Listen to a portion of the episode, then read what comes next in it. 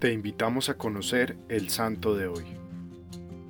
Hoy la iglesia celebra la fiesta de Santa Rosa Filipina. Rosa Filipina Duchesne nació el 29 de agosto en Grenoble, Francia.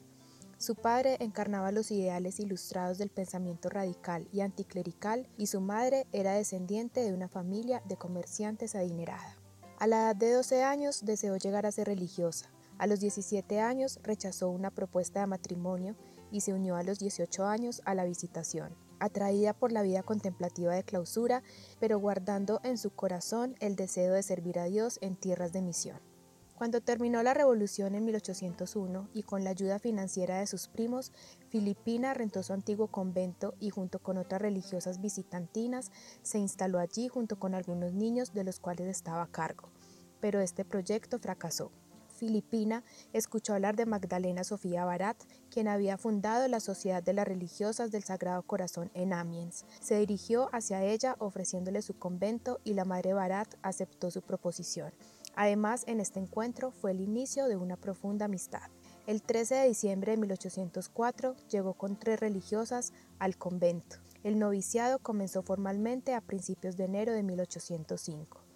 Después de un breve periodo de noviciado, Filipina pronunció sus votos religiosos el 21 de noviembre de 1805 a la edad de 26 años. Desde su infancia soñó con ser misionera. Una noche de un jueves santo en oración, escribió a la Madre Barat, Pasé la noche entera en el nuevo continente llevando el Santísimo Sacramento por todas partes. Tenía que hacer tantos sacrificios, una madre, hermanas, parientes, mi montaña. Cuando me diga, te envío, responderé enseguida, voy. Sin embargo, tuvo que esperar, pues la madre Barat, queriendo verificar la solidez de su vocación, frenó su iniciativa y la envió a fundar una comunidad en París. Allí coincidió con Monseñor Valentín Dubourg, quien venía a recibir la consagración episcopal como primer obispo de Luciana y le pidió a las religiosas ir allí para la evangelización de los niños franceses e indios de su diócesis. La madre Ducherne estaba lista a partir. Cerca de San Luis, Missouri, fundó la primera casa de la sociedad fuera de Francia. La vida allí conllevaba un enorme desgaste físico, padeciendo hambre, frío, pobreza, enfermedad, dificultades en la comunicación, cartas que a veces tardaban seis meses o más. Luchó para seguir unida con la Sociedad del Sagrado Corazón en Francia. En 1818 abrió la primera escuela gratuita al oeste de Mississippi. En 1828 había fundado ya seis escuelas para las jóvenes de Missouri y Louisiana. Puso todo su amor y trabajo en ellas, sin olvidar su deseo de llegar a los indios americanos y a sus 72 años de edad y 23 años de espera, Dios lo hizo posible. Se abrió una escuela para los potawatomies en Sugar Creek, Kansas, y el jesuita que dirigía la misión insistió, tiene que venir, quizás no podrá hacer mucho trabajo, pero con su oración alcanzará el éxito de la misión y su presencia atraerá muchos favores del cielo para la obra.